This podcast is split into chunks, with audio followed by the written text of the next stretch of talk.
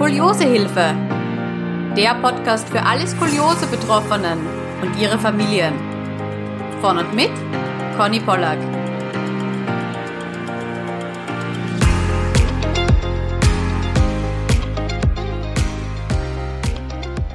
Willkommen zu einer neuen Skoliosehilfe Podcast Folge. Heute haben wir gleich zwei Expertinnen aus der Reha-Einrichtung Kokon Bad Erlach zu Gast, nämlich die Physiotherapeutinnen Nicole Blöb und Yvonne Seidinger. Herzlich willkommen. Herzlich Hallo. willkommen. Danke für die Einladung. Ja, ja genau. sehr, sehr gerne. Ich äh, freue mich total, dass ihr euch die Zeit jetzt nehmt und wir ein bisschen darüber plaudern können, wie eine Skoliose-Reha bei euch abläuft. Denn es gab ja in Österreich ganz, ganz lange keine Reha speziell für Skoliose-Betroffene und ich war deswegen auch als Kind mehrmals in Deutschland, damals in der Asklepios Klinik Bad Salzungen. Und nun gibt es ja endlich was in Österreich für Kinder und Jugendliche, eine Skoliose-Intensivreha. Und wenn ich das Ganze richtig verstanden habe, dann gibt es das ja bei euch im Kokon Bad Erlach, aber auch in der Schwesterklinik in Rohrbachberg, oder?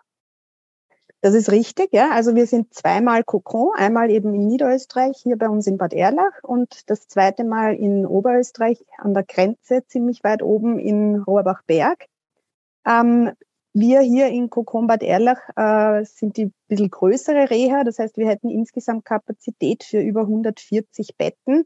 Zurzeit mit einer Auslastung von äh, bisschen über der Hälfte. Also wir haben so zwischen 70 und 80 Patienten äh, derzeit im Haus äh, und davon verschiedenen, äh, mit verschiedenen Krankheitsbildern ähm, und dazwischen dann immer wieder auch Skoliose-Turni laufen. Das heißt, bei uns werden die Kinder quasi immer in Gruppen aufgenommen, die dieselben Krankheitsbilder haben, die annähernd ein ähnliches Alter haben, damit sie von den Therapien besser zusammenpassen einerseits und andererseits, damit sie auch äh, miteinander sich natürlich austauschen können, weil das auch feiner ist, als wenn man da jetzt Vierjährige und 15-Jährige zum Beispiel zusammen hat in einer Gruppe.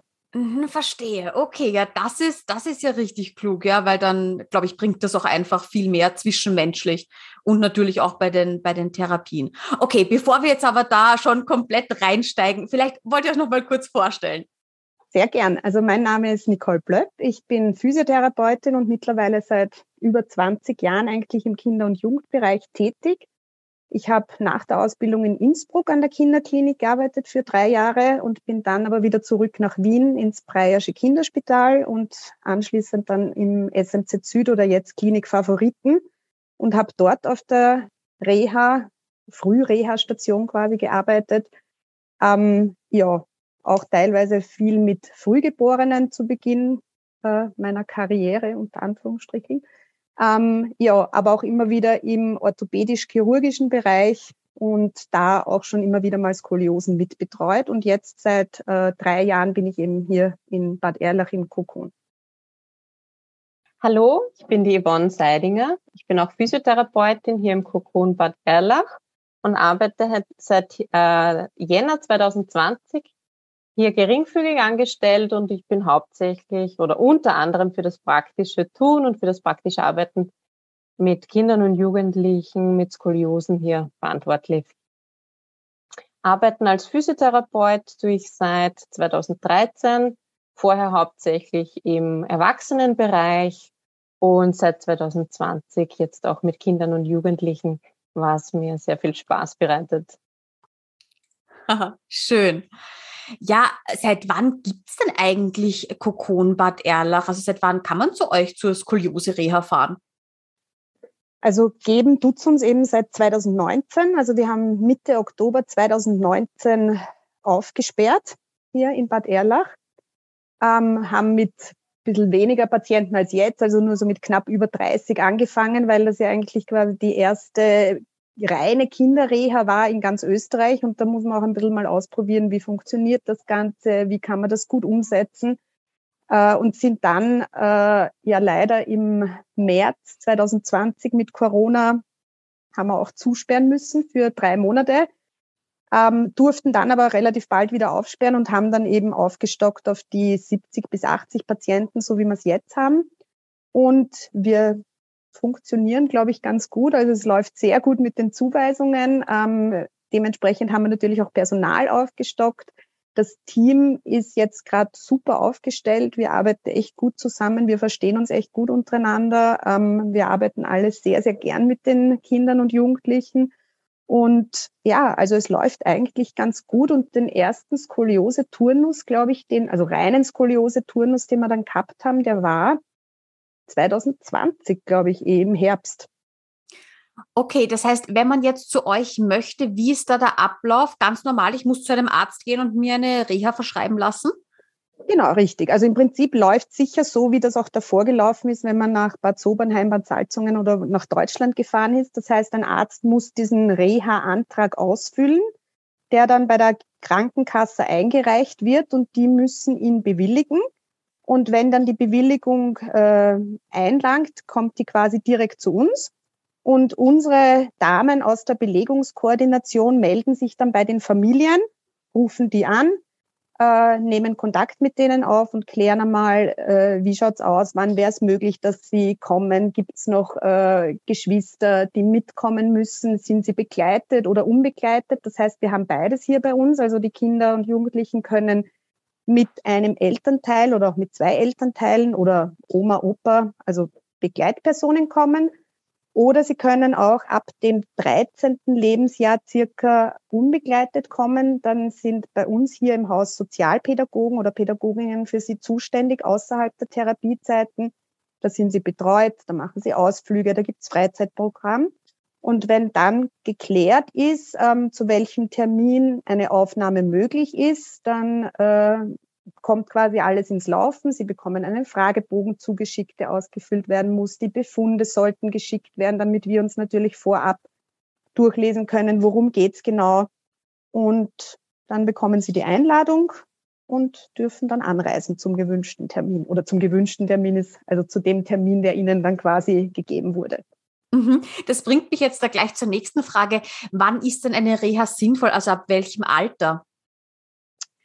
Ähm, na, prinzipiell gibt es da jetzt gar nicht eins, wo ich sage, also Alter ist es gar nicht so ausschlaggebend. Das heißt, wir haben hier auch Kinder, jetzt natürlich nicht unbedingt im Skoliose-Turnus, aber neurologische Kinder wirklich mit äh, sechs, sieben Monaten auch schon da.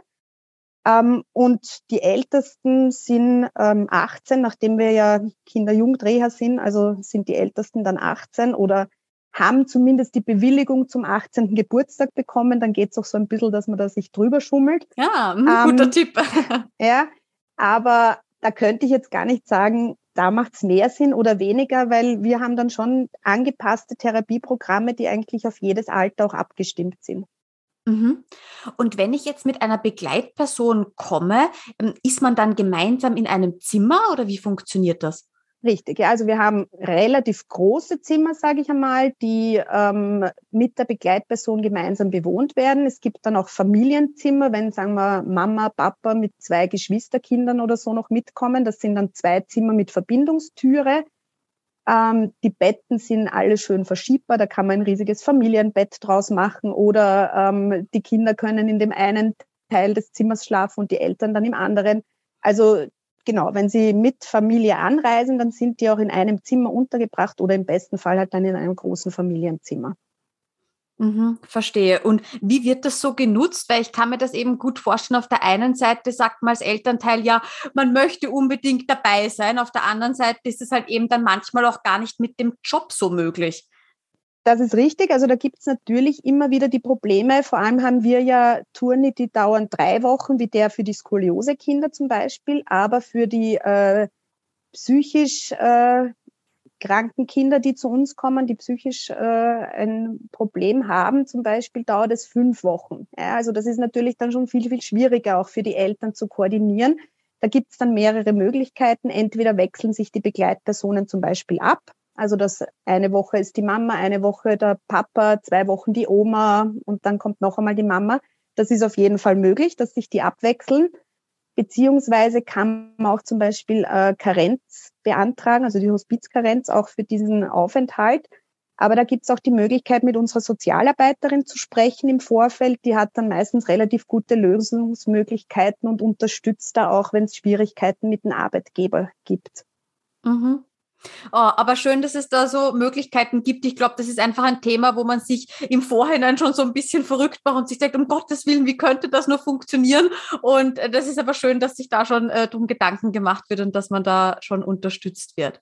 So, und jetzt gibt es ja bestimmt den ein oder anderen Jugendlichen, der sagt, brauche ich alles nicht, ich würde gern alleine kommen. Ist man dann in einem Einzelzimmer oder ist man dann zu zweit? Also zurzeit, jetzt wo wir noch Corona haben, haben die Jugendlichen das Glück, dass sie eins von diesen großen Zimmern ganz alleine bewohnen dürfen oder müssen, je nachdem. Also ich glaube, manche würde es auch geben, die würden sich lieber teilen, ja, aber das dürfen wir zurzeit eben nicht, weil es mit Corona halt schon noch ein paar strengere Maßnahmen auch bei uns im Haus gibt. Ähm, das heißt, sie haben eins von diesen Zimmern alleine und sind eben betreut durch Sozialpädagogen und Sozialpädagoginnen, die täglich bis 22 Uhr im Haus anwesend sind. Danach ist dann äh, nur noch die Pflege da und jeweils auch ein Arzt, der zuständig ist. Und ab äh, sieben in der Früh kommen dann wieder die Sozialpädagogen, die auch mit ihnen zu den äh, Essenszeiten runtergehen und die eben auch ein Freizeitprogramm mit ihnen machen.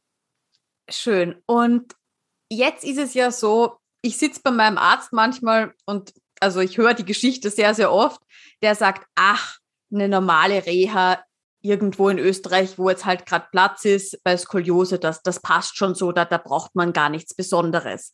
Hm, vielleicht könnt ihr noch mal ganz kurz auch darauf eingehen, warum ist das jetzt eigentlich so wichtig, eine ja, spezielle Skoliose-Reha zu haben? Also was macht das so besonders oder anders im Vergleich jetzt zu einer normalen orthopädischen Reha? Also ich denke, es macht einen großen Unterschied, weil natürlich viel spezifischer auf das Krankheitsbild Skoliose eingegangen wird. Man braucht auch als Physiotherapeut, ähm, um gut arbeiten zu können mit Skoliose-Patienten, eine Zusatzausbildung und Weiterbildungen. Also da braucht es auch ein gewisses Ding und Maß an Erfahrung und da wirklich gut arbeiten zu können. Mhm. Und wie ist das? Ähm, darf man auch m, zu euch kommen, wenn man schon operiert ist? Es gibt ja durchaus auch viele Kinder und Jugendliche, die schon eine versteifte Wirbelsäule haben oder was jetzt auch immer mehr ist, diese dynamische Skoliose-Korrektur? Mhm. Also im Prinzip gibt es jetzt keine Altersgruppen genauso wenig, wie es jetzt äh, gerade Einschränkungen bei Skoliosen gibt, wo es jetzt keinen Sinn machen würde, genauso nach OP wertvoll und wichtig. Wir versuchen dann natürlich auch wenn möglich, wenn es gerade möglich ist, mehrere zusammenzufassen, um wieder ähnlich oder gleiche Turnier zu haben. Aber im Prinzip ist es genauso wichtig, postoperativ auf Reha zu gehen, wie zuvor auch. Mhm. Okay, also schön, dass man da auch herzlich willkommen ist bei euch. Ähm, so, dann ist es ja dann hoffentlich soweit, dass man die ganzen Hürden gemeistert hat. Man hat die Überweisung, man hat einen Termin bei euch und dann steht irgendwann der Anreisetag vor der Türe. Was kann man sich denn da erwarten? Was, was wird da am ersten Tag alles gemacht? Der erste Tag ist ähm, natürlich, glaube ich, für die Patienten und für die Begleitpersonen sehr spannend, weil die natürlich aufgeregt sind. Sie wissen nicht, was kommt auf sie zu, ähm, was ist ja alles neu für sie auch wenn sie vielleicht schon auf einer anderen Reha waren, ist dann, glaube ich, doch natürlich das noch einmal was ganz was anderes. Ähm, Im Haus an sich ist es jetzt gar nicht so spannend am ersten Tag, weil ähm, durch Corona ist es so, die Patienten müssen bei uns derzeit noch einen PCR-Test machen im Haus, werden dann auf die Zimmer begleitet ähm, und müssen quasi am Zimmer bleiben, bis der PCR-Test hoffentlich negativ zurückkommt. Was aber, wir haben ein eigenes Labor, mit dem wir zusammenarbeiten. Also das ist normalerweise am frühen Nachmittag dann der Fall. Und während Sie quasi am Zimmer warten, bis dieser PCR-Test, äh, bis das Ergebnis da ist, ähm, ist einmal die ärztliche Aufnahme. Das heißt, äh, der Arzt, das ist in unserem Fall, dass der Dr. Hm, so, der Anton Eder. Der Anton, wie heißt er mit Nachnamen? genau, der Dr. Anton Eder. Wir sind alle per Vornamen. wir, wir, wir, sind alle per Du im Haus, dann ist das oft schwierig, dann fällt der Nachname nicht ein. Also der Dr. Anton Eder kommt dann zu den äh, Patienten aufs Zimmer zusammen mit einem unserer Physiotherapeuten oder einer unserer Physiotherapeutinnen und macht einmal die Aufnahme, wo noch einmal durchgegangen wird, äh, gibt es irgendwelche Medikamente, irgendwelche Allergien, gibt es was, worauf man besonders achten muss. Und physiotherapeutisch wird dann einfach schon noch einmal nachgefragt, wie schaut's aus? Wird zu Hause äh, irgendeine Therapie gemacht? Ist er regelmäßig in Physiotherapie? Gab es schon Reha-Voraufenthalte? äh, gibt es zum Beispiel massive Angst vor Schwimmen, weil wir auch ein Schwimmbad da haben. Also da wird dann einfach schon einiges abgefragt, um auch besser die Therapiepläne vielleicht schon gestalten zu können. Es gibt auch eine äh, pflegerische Aufnahme, das heißt, jemand von den Pflegepersonen kommt auch vorbei und klärt noch einmal auf über sämtliche Dinge, die im Haus einfach wichtig sind von der pflegerischen Seite her. Und von den Diätologinnen kommt jemand vorbei, der auch nachfragt, gibt es da auch noch irgendwelche spezielle Wünsche aufs Essen bezogen? Muss man da auch irgendwo Rücksicht nehmen, weil es Allergien oder sonst irgendwas gibt? Und dann, wenn, dann wird das meistens das Mittagessen serviert, noch am Zimmer. Und danach ist dann hoffentlich das Ergebnis da und dann können Sie schon einmal so eine erste Runde im Haus drehen und sich einmal persönlich umschauen, wie schaut das überall aus, ähm, was gibt's alles im Haus. Aber mehr ist jetzt einmal am ersten Tag noch nicht vorgesehen. Und wann bekommt man dann seinen Therapieplan? Schon am Ende des ersten Tages oder? Den, mhm. Ja, ja. Also das stimmt. Also der Therapieplan wird dann schon äh, aufs Zimmer gebracht oder man kann ihn sich beim Abendessen dann, da gibt's so Postkasteln unten beim Speisesaal, da kann man sich jeden späten Nachmittag kann man sich den Therapieplan für den nächsten Tag holen. Und so ist auch am ersten Tag, da kann ich den Therapieplan rausholen und dann kann ich mir schon mal anschauen, was ist am nächsten Tag am Programm. Und da ist natürlich zunächst einmal Reha kennenlernen. Das ist immer so in diesen Gruppen zusammengefasst, wo auch von einem Arzt oder einer Ärztin einmal erzählt wird, was sind die wichtigen Punkte, worauf muss man Rücksicht nehmen. Einmal in der Woche gibt es eine Visite bei uns. Ähm, wenn irgendwelche Fragen oder Wünsche zum Therapieplan sind, dann die bitte auch immer dort gleich stellen, weil dann kann man darauf eingehen. Ähm, es wird ein Rundgang gemacht in der Reha, damit die Patienten auch einmal sehen, wo sind die wichtigsten Punkte, dass sie sich ein bisschen zurechtfinden, weil es ist wirklich sehr verwirrend. Also auch wie wir angefangen haben zum Arbeiten, ähm, muss man sich einmal so ein, zwei Wochen zurechtfinden, damit ich dann nicht im Haus irgendwo verloren herumstehe. äh, und dann finden auch schon die ersten Therapien statt. Mhm. Und wie viele Therapien hat man so im Schnitt an einem Tag? Na, also es ist so, dass wir natürlich nach Vorgabe des Hauptversicherungsverbands arbeiten müssen. Das heißt, es ist geregelt, es gibt eine Mindestminuten und eine Höchstminuten, na, Höchstminuten, eigentlich Mindestminutenanzahl pro Tag und pro Aufenthalt. Äh, das heißt, mindestens 120 Minuten am Tag müssen Therapien stattfinden. Und dann gibt es aber auch noch so indikationsspezifische Schulungen, wo der Arzt oder der Physiotherapeut dann auch noch einmal so Grundwissen vermittelt, auch noch einmal zur Skoliose zum Beispiel. Ähm, nicht dazu zählen tut äh, bei diesen 120 Minuten auch die Schule. Das heißt, alle schulpflichtigen Kinder, die bei uns aufgenommen werden, haben zwei Stunden pro Tag Unterricht. Also wir haben im Haus fünf heilpädagogische Klassen, äh, die mit Lehrern und Lehrerinnen äh, besetzt sind, die auch die Pflichtschule komplett abdecken. Wenn jetzt Schüler oder Schülerinnen kommen in Oberstufe, die zum Beispiel auch Rechnungswesen oder Latein haben, kommen diese Lehrer einmal am Nachmittag in der Woche auch ins Haus, damit auch diese Fächer abgedeckt sind. Es können Schularbeiten und Tests bei uns im Haus geschrieben werden. Es wird im Vorfeld auch immer mit der Stammschule Kontakt aufgenommen, damit nicht zu viel an Lernstoff verloren geht. Alles kann natürlich nicht gemacht werden, aber wenn man da mit den Lehrern vorher spricht oder mit der Direktorin, dann wird da meistens wirklich sehr gut zusammengefasst, was ist jetzt das Wichtigste, worauf muss wirklich geschaut werden. Und das wird dann auch mit den Lehrern und Lehrerinnen hier bei uns vor Ort wirklich gut aufgearbeitet und äh, die Schüler und Schülerinnen brauchen jetzt keine Angst haben, dass da zu viel verloren geht. Ähm, also das ist noch zusätzlich eben diese zwei Stunden. Es gibt auch einen Kindergarten im Haus bei uns, dass auch die Kinder, die jetzt noch nicht schulpflichtig sind, so ein bisschen wie Alltag haben und dann auch einmal so in diese Kindergartensituation, wo sie dann wirklich auch nicht nur mit ihrer Gruppe zusammen sind, sondern auch mit anderen Kindern, die gerade bei uns in der Reha sind, ein bisschen Kontakt haben. Die gehen auch in den Garten hinaus oder machen einen kleinen Spaziergang irgendwo, basteln Sachen.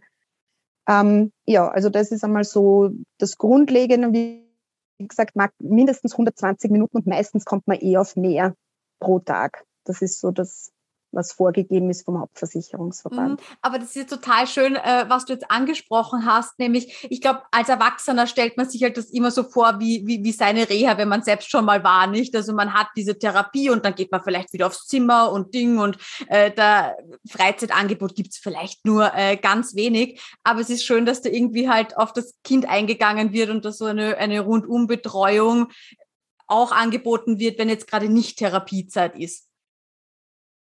Genau, also ich glaube, das ist einfach in der Kinder- und Jugendreha natürlich äh, noch einmal wichtiger als bei den Erwachsenen. Was man schon sagen muss, wir haben keinen Fernseher im Zimmer. Also das ist schon was, was manches Mal so ein bisschen bekrittelt wird von fast mehr von den Eltern als von den Kindern. Die meisten haben jetzt dann eh schon irgendwelche Laptops oder so mit, ja, äh, mit denen sie sich dann versorgen. Aber wir haben zwei Kinos unter Anführungsstrichen im Haus. Da wird so am Nachmittag um 16 Uhr und um 19 Uhr auch immer ein Film gezeigt, einmal für die kleineren, einmal für die größeren. Die unbegleiteten Jugendlichen können dann auch schon mal mit den Sozialpädagogen, wenn sie einen Netflix-Account haben, in diesem Kino ihre Netflix-Serien schauen. Also das wird dann auch immer abgesprochen. Wir haben einen großen Innenhofgarten mit Spielplatz, mit einem Tischtennistisch, mit einer Slackline, mit einem äh, Volleyball-, Basketballplatz. Also da gibt's Möglichkeiten. Äh, man kann auch, wenn man vor die Reha geht, ist dann gleich fünf Minuten entfernt ein Spielplatz in Bad Erlach. Man kann äh, am Fluss unten ein bisschen entlang gehen und Steine sammeln. Man kann gleich in den Wald hinterm Haus gehen und da auch große Spaziergänge machen. Also ich glaube, es gibt wirklich viele Möglichkeiten auch außerhalb. Im Haus haben wir einen Billardtisch, einen Tischtennistisch und äh, Tischfußball in einem äh, Aufenthaltsraum. Ähm, und viele Spiele, die man sich ausborgen kann, wenn es jetzt einmal wirklich Regenwetter ist und wenn jemand ein Fahrt wird ähm, zwischendurch. Und es kommen auch äh, Leute ins Haus, wie Kinder-Yoga wird angeboten, Motopädagogik äh, kommt jemand her, der das abhaltet. Es ist zweimal in der Woche ein Bademeister da, der unser Schwimmbad aufsperrt, wo dann die Kinder auch außerhalb der Therapiezeiten mal mit Mama oder Papa schwimmen gehen können. Der Turnsaal wird aufgesperrt. Also wir bemühen uns eh, dass möglichst viel rundherum stattfindet, dass ihnen nicht fad wird, auch außerhalb der mhm. Therapiezeiten. Mhm, schön. So, und jetzt kommen wir mal zum, zum Kern, sage ich mal, und zwar zu den äh, Skoliose-Therapie-Einheiten. Was kann einen da erwarten? Ja, also unsere Therapien ähm, bestehen aus Einzel- und Gruppentherapien. Wir haben speziell drauf geschaut bei der Skoliose, dass wir das Programm recht aktiv gestalten. Also in den Gruppen findet statt zum Beispiel, wir haben eine Bewegungsgruppe im Turnsaal, wir haben eine Schwimmgruppe, eine Klettergruppe, eine Ausdauergruppe an Ausdauergeräten, wie zum Beispiel Fahrradergometer, Laufband. Wir haben eine Outdoor-Gruppe, das heißt, die im Freien stattfindet. Es gibt eine Kraftgruppe, die bei den über zwölfjährigen Kindern an den Kraftgeräten stattfinden. Und unter zwölf Jahren hat, ist es mehr so ein funktionelles Krafttraining. Und im Einzelsetting haben wir unter anderem die Physiotherapie als Schwerpunkt. Dann Klettern findet noch einmal auch im Einzelsetting statt und die Atemtherapie. Das findet auch in der Einzeltherapie statt. Ja, das sind so die groben, großen oder wichtigen Bausteine der Skoliose-Therapie. Und je nachdem gibt's halt an einem Tag mehr das oder mehr das, je nachdem, wie sie das gestaltet. Mhm. Und hat man dann auch jeden Tag Physiotherapie, also ähnlich wie man das jetzt äh, von, von Bad Sobernheim kennt? Und ich glaube, vielleicht können wir auch darauf nochmal eingehen. Die Skoliose-Therapie nach Katharina Schroth ist ja den Asklepios-Kliniken vorenthalten. Das sind die einzigen, die bei einer stationären Reha wirklich nach Schroth auch die Physiotherapie unterrichten können. Aber ähm, ihr habt ja, glaube ich, die 4D-Skoliose-Therapie, wenn mich alles wenn ich mich richtig erinnere, oder? Ja, genau, das ist richtig. Also ähm, bezüglich deiner ersten Frage, also Physiotherapie ähm, findet regelmäßig statt in diesem dreiwöchigen Turnus. Ähm, wir wenden also ein neues Konzept an, das hat sich jetzt in Österreich neu entwickelt. Ähm, das ist die 4D-Skoliose-Therapie. Wir haben mittlerweile auch schon die dritte Therapeutin, die an diesem Kurs teilnimmt. Ähm, ja, das passiert bei uns in der Physiotherapie. Der Unterschied zwischen den ähm, Kliniken in Deutschland und hier bei uns ist einfach der Therapieplan und das Therapiesetting unterscheidet sich, aber natürlich auch das Konzept beziehungsweise die Konzepte.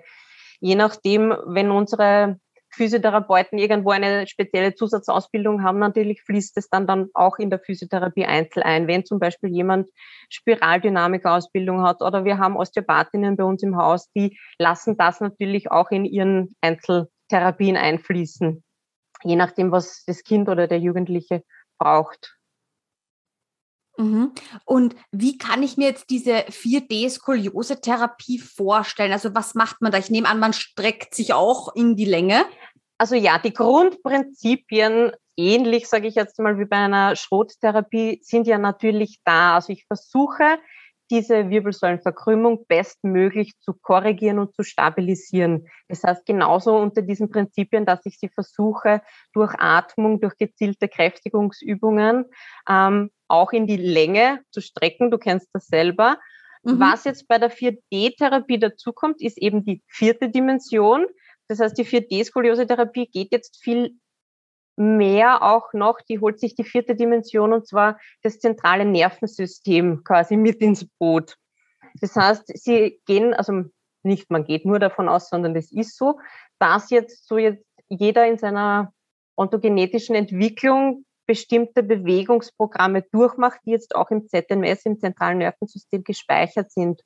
Und denen bezieht man sich halt jetzt wieder. Ähm, es hat den großen, großen Vorteil, dass die 4D-Skoliose-Therapie sehr viele bewährte oder verschiedene Konzepte mit einbaut und einfließen lässt. Das heißt, die arbeiten nicht nur stur nach einer Richtung, sondern wenn man da jetzt genauer betrachtet, sieht man so ein bisschen Methoden aus der Voiter-Therapie, natürlich auch Teile der Schrottherapie, aus der, der dynamischen neuromuskulären Stabilisation, ähm, zentrale Schlüsselpunkte wie ähm, Schultern und Hüften spielen dabei eine Ro Rolle. Nach Chepova dieses Konzept. Also es fließen mehrere Konzepte zusammen. Und das ist immer das Gute und Schöne, wenn man sich da wirklich herausholen kann, wo, wo gut ist. Mhm und wie viele Therapien habe, also wie kann ich mir jetzt einen typischen Tagesablauf vorstellen? Wie viele Therapien sind da dann drin? Wir haben eben schon diese Minimum 120 Stunden, äh, 100, 120 Stunden am Tag, das wäre viel, die 120 Minuten am Tag angesprochen, aber ähm, wie getaktet ist man da und wie viele aktive oder vielleicht auch passive äh, Sachen gibt es da?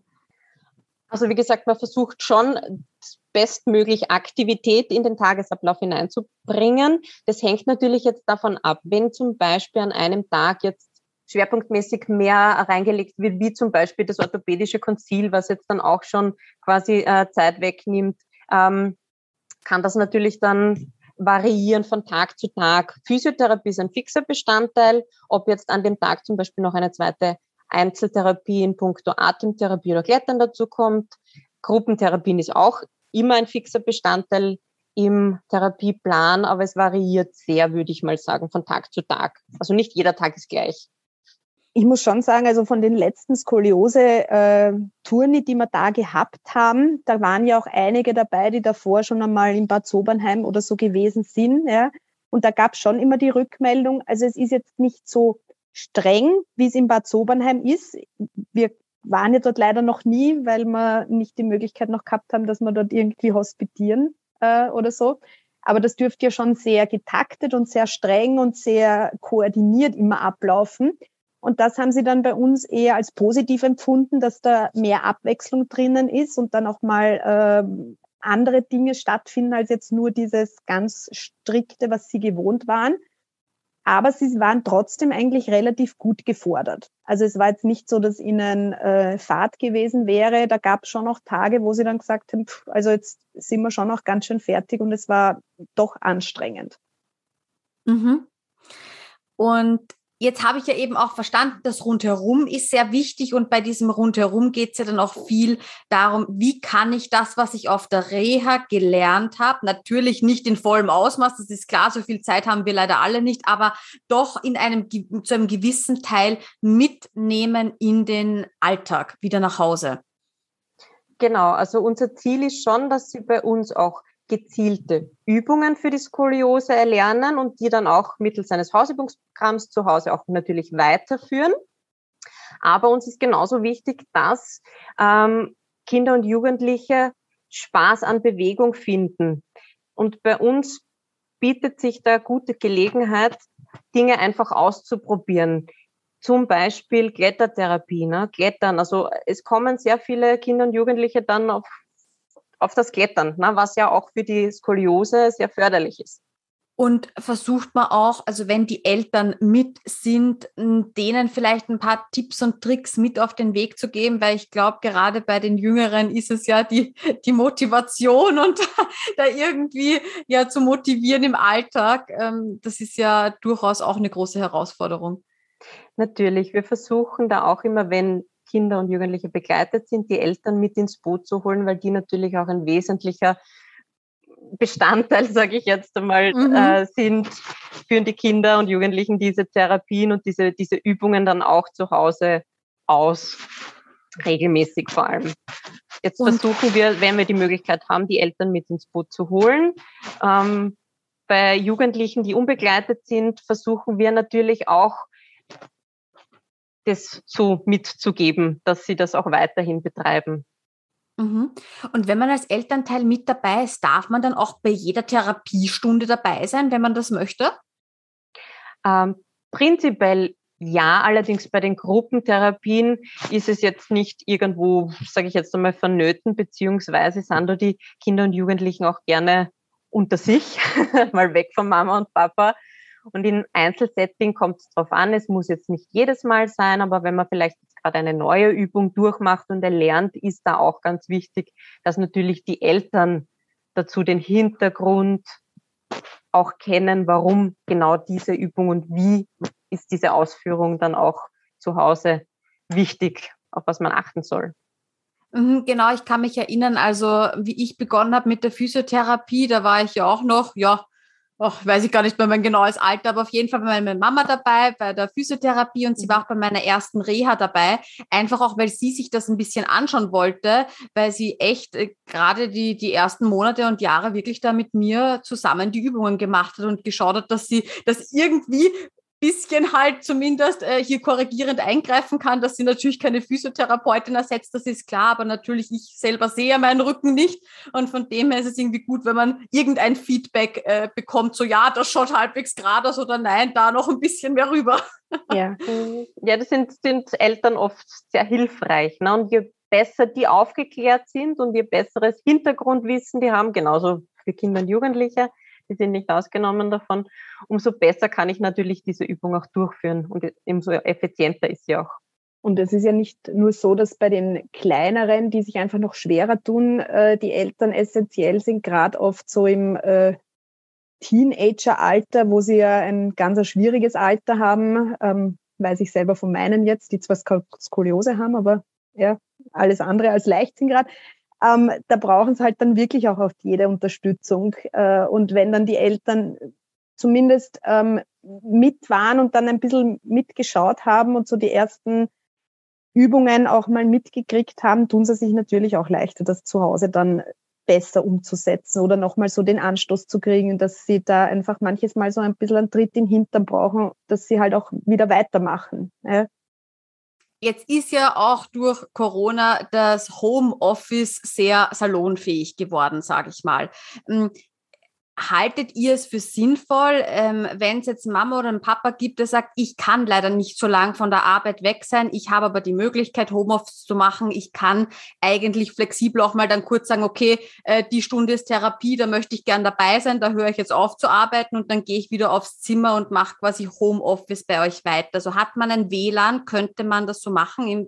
Fehlt dir das? Wäre das eine Möglichkeit? Wir haben immer wieder Eltern da, die das ähm, praktizieren, zumindest teilweise. Wir haben auch ein WLAN.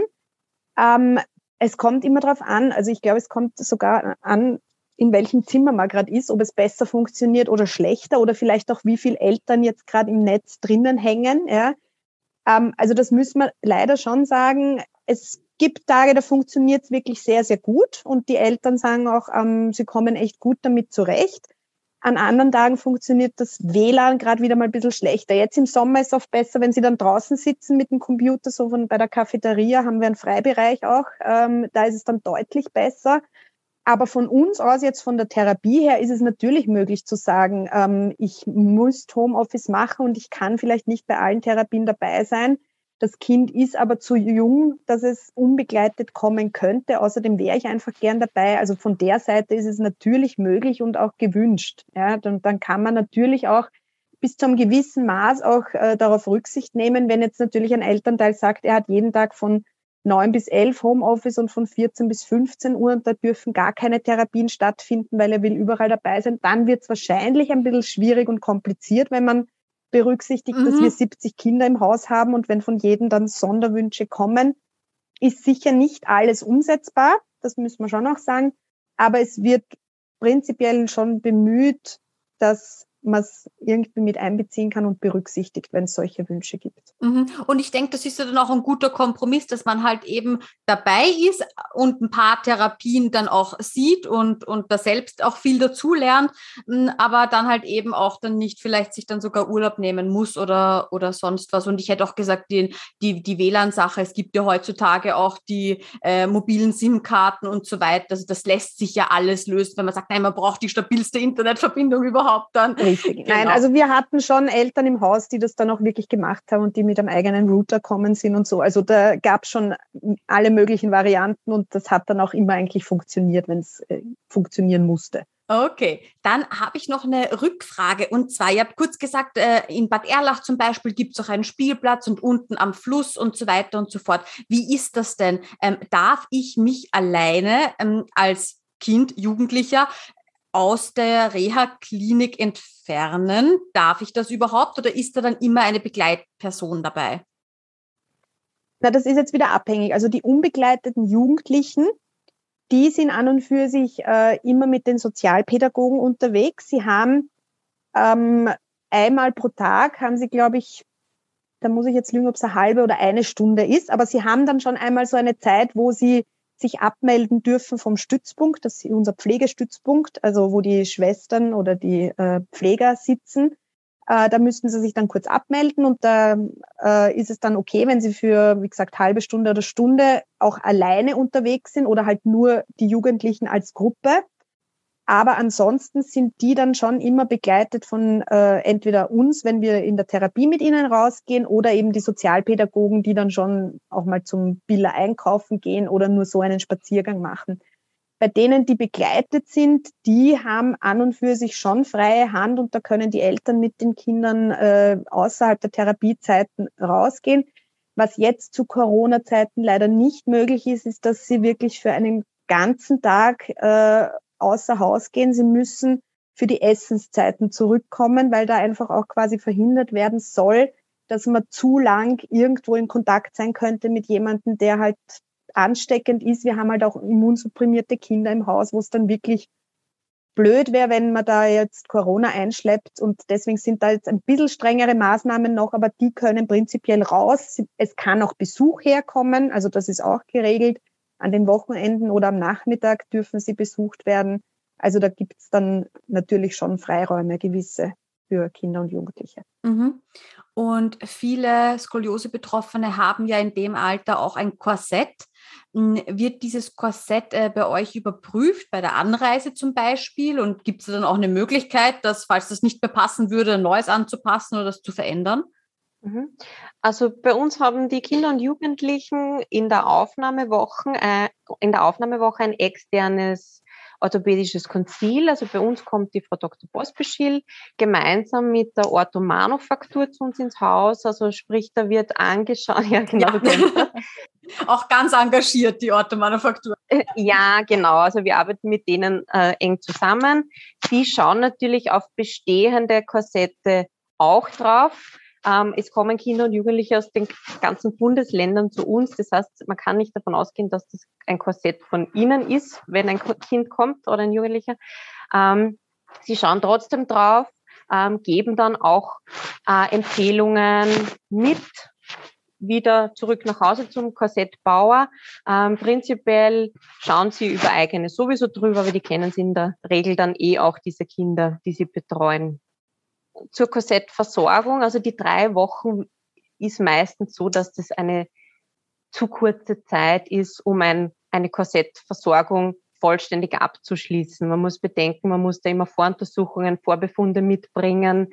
Es gehört ein Röntgen dazu. Ähm, man muss mit dem Röntgen wieder zum Korsettbauer. Der passt mal an, der misst mal aus, dann kommt es zur ersten Anpassung, dann wird wieder abgenommen. Also das ist ein längerer Prozess und man muss dort mehrmals hin. Deswegen, man kann das natürlich über uns initiieren. Man kann auch Verordnungen mitbekommen von uns vom Haus. Es hängt immer davon ab, ob es nicht sinnvoller ist, im eigenen Bundesland dann zu dieser Korsettversorgung zu gehen. Hm, klar, weil meine Anreise sehr lange ist und ich dann da noch viermal hin und her fahren muss im Nachgang, genau. ist es natürlich nicht so optimal. Hm. Genau, richtig, richtig. Auf der anderen Seite suchen ja auch viele gute Korsettbauer, die auch vielleicht viele Korsetts machen, dass sie sich dann halt einfach dort besser auskennen und da ist man dann vielleicht auch dankbar, wenn man weiß, ah, okay, dort äh, nehme ich vielleicht die, die eine Stunde Fahrt oder so mehr in Kauf hatten wir auch schon. Also wir haben schon da welche gehabt, die ich weiß jetzt nicht, da war es aus Salzburg oder Tirol, keine Ahnung, ähm, und die dann da einfach in so einem Turnus äh, gesehen hat, wie ein Korsett auch insofern, also wie, weiß nicht, wie weit ein Korsett jetzt schön ausschauen kann, aber das war halt doch relativ zart und relativ angenehm zu tragen im Vergleich zu dem, was sie hatte, was halt so ein bisschen vorsintflutlich noch äh, mhm. angeschaut hat.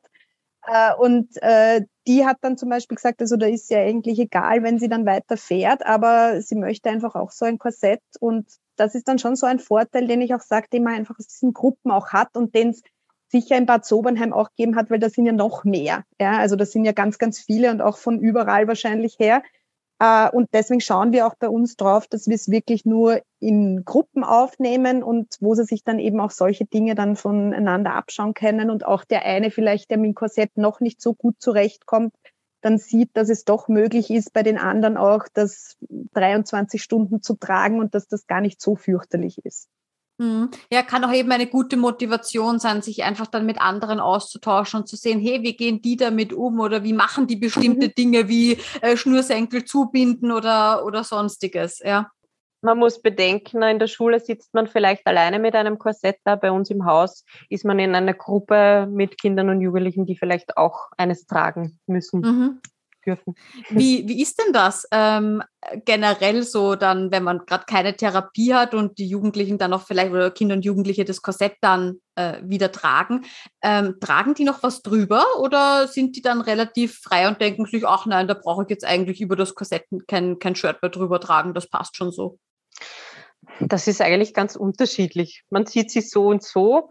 Also die meisten tragen eigentlich schon irgendwo ein Shirt noch drüber.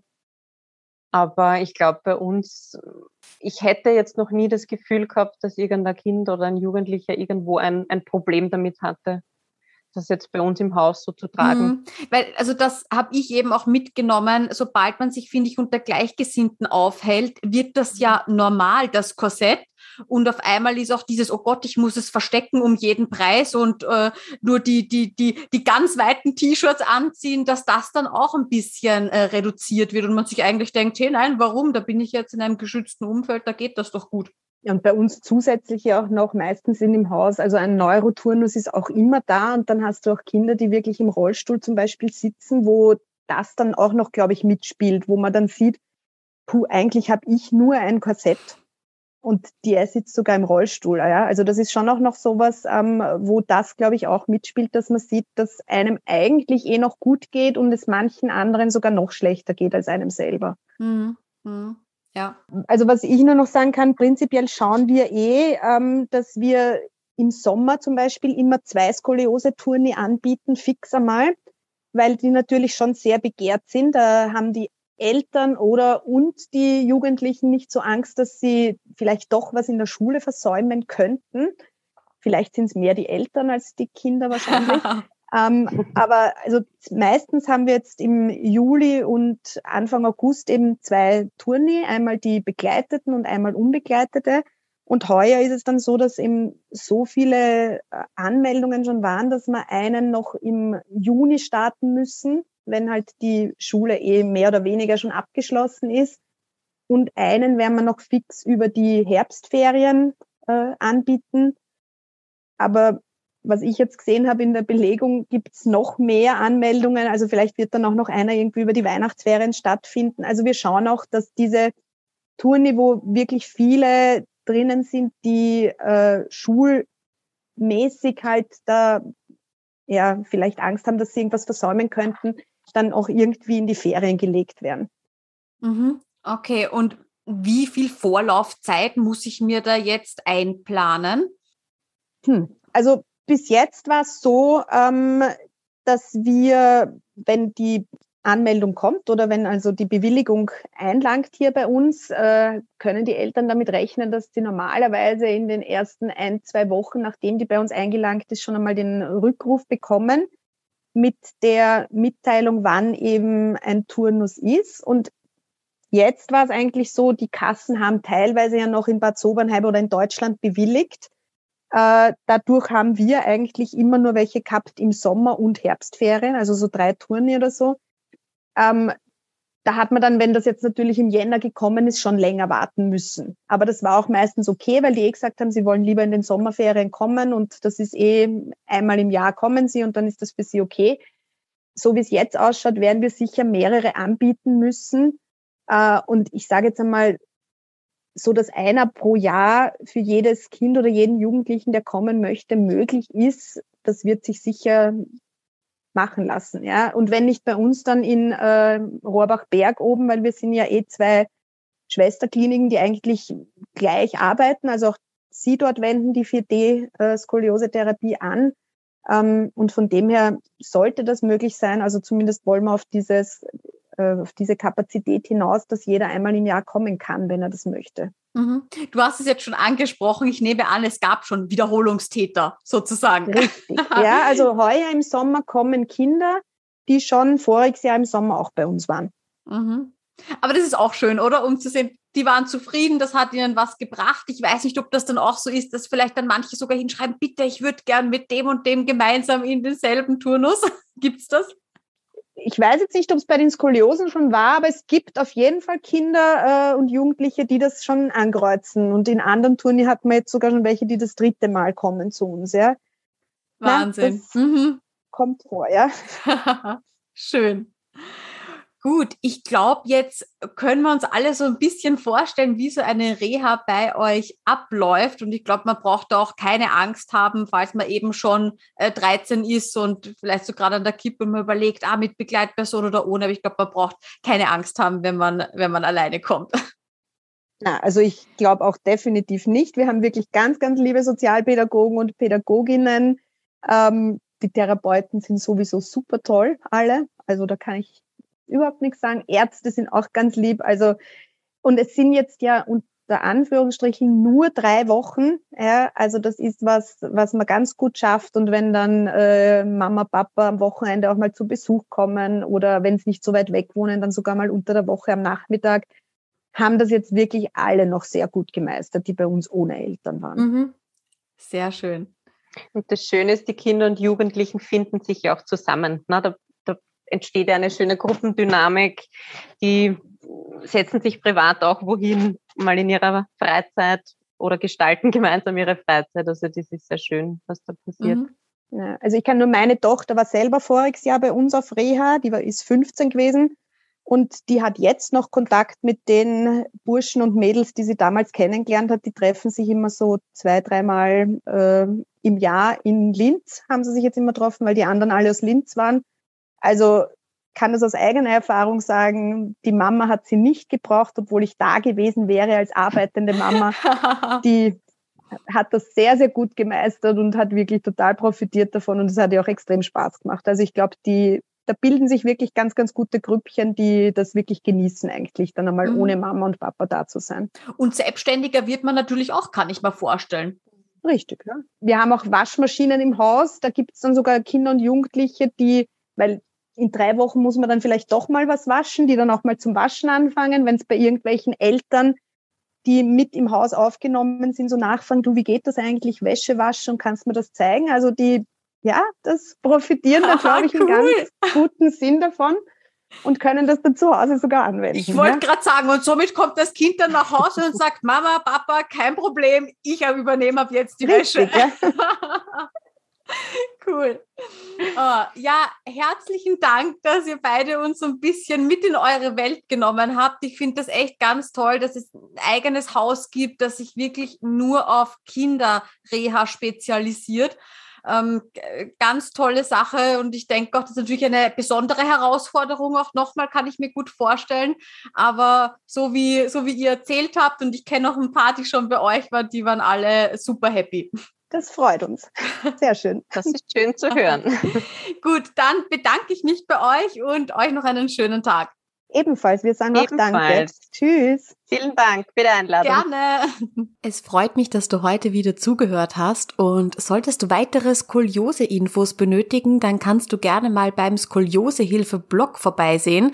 Da bekommst du Tipps rund um die Skoliose, Produkttests und auch die neuesten Infos aus der Skoliose-Community. Und was du dort auch findest, das ist die umfassende Podcast-Episodensuche, damit du wirklich die Folgen findest, die für dich relevant sind. Alle wichtigen Infos dazu findest du in den Show Notes unter dieser Podcast-Folge. Ich wünsche dir noch einen wunderschönen Tag. Tschüss!